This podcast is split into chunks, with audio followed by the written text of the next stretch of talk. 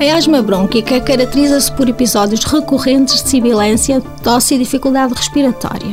É importante o diagnóstico diferencial com outras patologias, tais como a fibrose quística, a displasia broncopulmonar, o refluxo gastroesofágico e a disfunção das cordas vocais. Também as doenças da via aérea superior, em que a acumulação de secreções e escorrência posterior para a faringe podem simular asma devendo ser identificadas e tratadas. Na criança em idade pré-escolar, o diagnóstico de asma pode ser realmente difícil. As provas de função respiratória são importantes no diagnóstico diferencial. Começa a ser possível estudar a função respiratória em crianças a partir dos 3 anos, mas é pelos 5 que a maioria das crianças já colabora na execução destes exames.